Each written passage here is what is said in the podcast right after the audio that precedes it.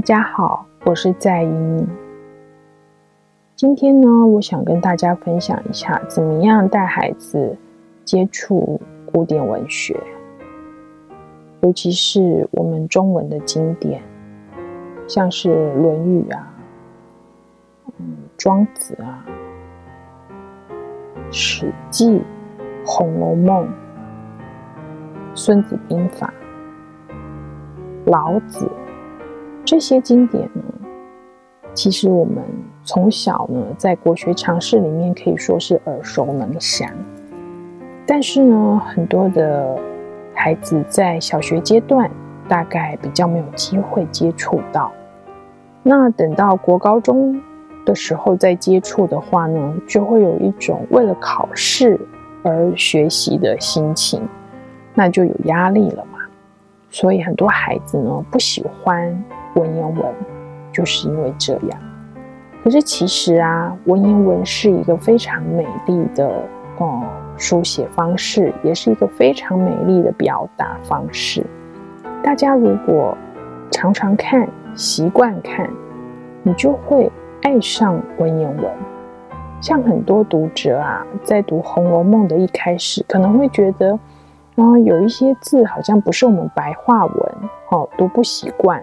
可是读到了后面的章回的时候，就会觉得特别顺，并不是因为作者改变了他写作的文字跟内容，而是呢，他在这个呃，我们在读者在读的过程当中，越来越熟悉了文言文的用法跟用字。其实文言文并不是那么的难，但是我们要学文言文，真的不要急。一定要慢慢的浸淫在里面。也许你的孩子在小学阶段就可以呢，用一种游戏的方式、轻松的方式来接触唐诗。那所以呃，唐诗里面有很多用字都非常的精巧，好，所以这个时候我们就可以跟孩子一起来玩推敲的游戏，譬如说，哦、其中一首唐诗，如果把一个字遮起来，让孩子想一想，这个字可以填入什么字呢？嗯，那宋词一样是可以这样子带着孩子一起玩。那怎么样进入《史记》呢？因为我也在跟孩子们上线上《史记》课，哦，也是这个一整年的课程。那这个《史记》呀。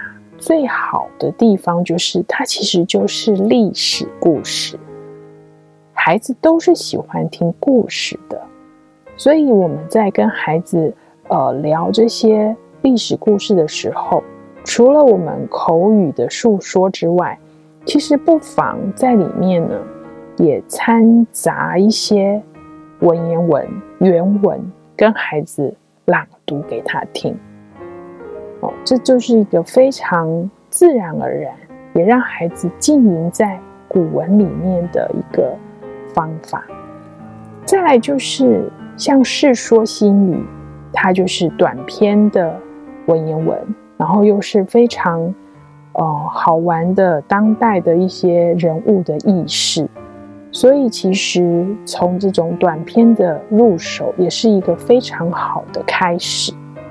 那《聊斋志异》更不用说了，它就是奇幻文学啊。现在的孩子都非常喜欢看奇幻文学，所以呀，可以试看看，不要害怕文言文，接受文言文。为什么呢？因为在呢，在这个我现在的年纪啊，五十岁，我发现呢，其实有很多的养分在里面，人生的养分。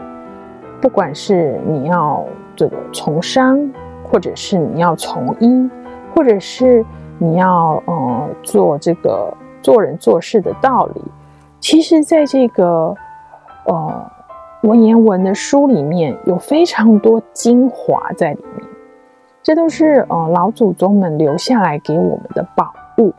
如果我们只是因为不熟悉文言文，我们就远离了这些宝物。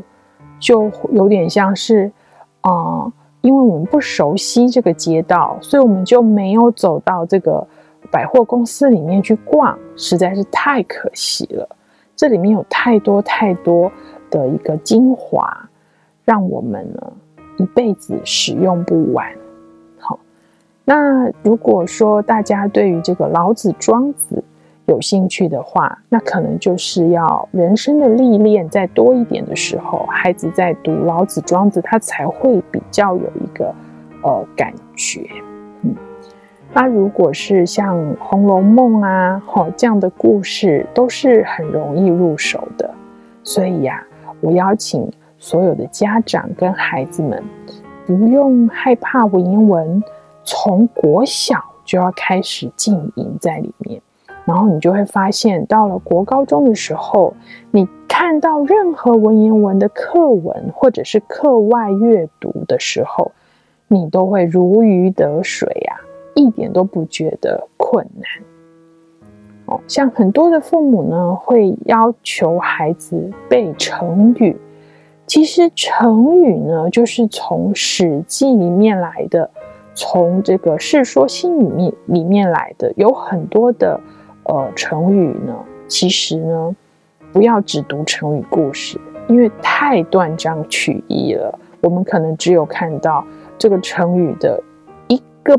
片段，而不是知道它整个成语呢，在这个历史里面，在这个故事里面，它的架构，所以呢，那叫做见树不见林啊，太可惜。好，希望呢，如果大家希望孩子在这个古文方面有所进展、有所学习的话，尽量给他看全文，这样子他呢，能够更了解。原来这个故事是这么来的，是不是很有趣呢？好，我们就是从有趣的古典文学开始入手，你的孩子就会越来越喜欢古文。今天就先跟大家分享到这里，下次有机会我们再聊哦。想听更多优质的好声音，记得下载声优 APP 哦。